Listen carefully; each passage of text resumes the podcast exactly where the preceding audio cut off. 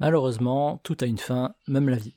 Et malheureusement encore, on ne peut pas rallonger notre vie. Par contre, on peut gagner quelques années de vie ici et là. Par exemple, ne pas fumer permet de vivre plus longtemps. Idem si on fait du sport ou lorsqu'on mange sainement. D'autres choses nous font perdre plus de temps.